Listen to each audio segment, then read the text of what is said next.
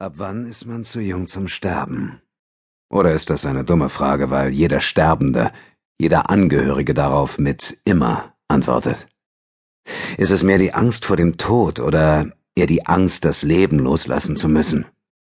Bestimmt jedoch schwingt die Angst mit, versagt zu haben und abgestraft zu werden, nicht mehr des Lebens wert zu sein.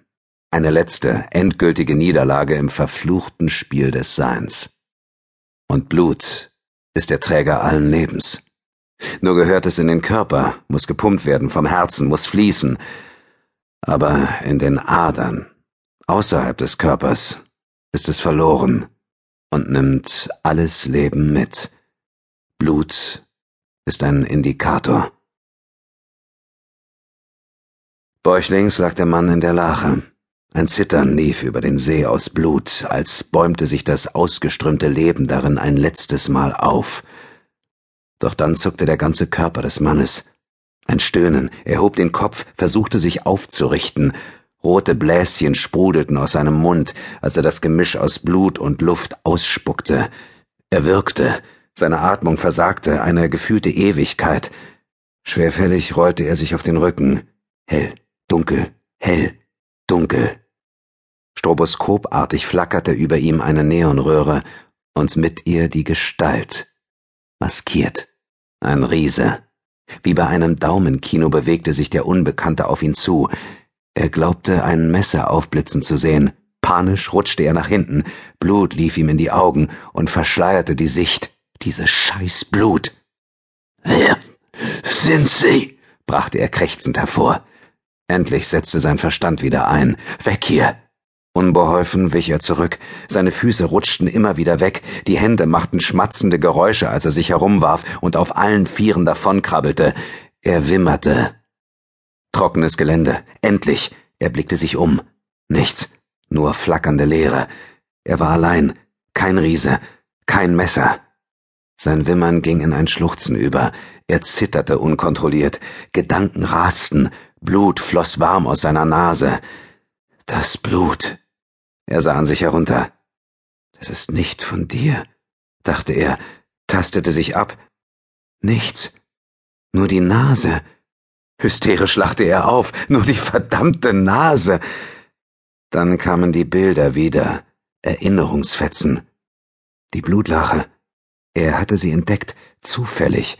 Eigentlich hätte er gar nicht hier unten sein dürfen. Dieser Bereich war tabu. Er arbeitete ein paar Stockwerke höher, aber die Neugier. Alle hatten sie von diesem Stockwerk geredet. Das Blut. Nicht von dir. Ich muss hier weg, dachte er. Raus hier, nach oben. Das Blut, dieses verdammte Blut. Nicht von dir. Wie ein Mantra murmelte er die Worte vor sich hin, immer und immer wieder. Er stemmte sich an der Wand hoch. Ihm wurde augenblicklich schlecht. Er erbrach sich, den Blick immer in den verdammten Gang gerichtet. Unbeholfen stolperte er los. Wer oder was war hier gestorben? hämmerte es in seinem Kopf. Wer oder was? Nach ein paar Metern wurden seine Bewegungen sicherer. Zum Aufzug. Nach oben. Mit einem Pling öffnete sich die Tür. Sie starrte ihn an. Die Fratze.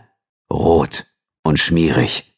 Er schrie, erkannte dann sich selbst im Spiegel. Luft holen. Rein. Weg hier. Er drückte den Knopf zum Erdgeschoss, quetschte sich in die rechte hintere Ecke. Die Tür schloss sich unendlich langsam. Er seufzte erleichtert, als sich der Aufzug endlich in Bewegung setzte. Wie hypnotisiert starrte er auf die Tropfen, die von seinen Fingern auf den Boden fielen und dort ein bizarres Muster bildeten. Nicht mein Blut. Das Mantra. Da musste ein Mensch ausgeblutet sein, oder ein großes Tier. Wer oder was? Vollständig, rot und schmierig. Scheiße, was läuft hier? Die Zahlen der Stockwerkanzeige flossen beruhigend ineinander. Es ging nach oben. Nur raus hier. Sein Seufzer zersprang in der Unendlichkeit, als ihn die Dunkelheit ansprang wie ein wildes Tier. Die Zahlen tot. Der Aufzug ruckelte kurz, wippte nach, stand still. Ein kalter Lufthauch streifte seinen Kopf, sanft wie ein Atemzug. Dann legte sich etwas um seinen Hals.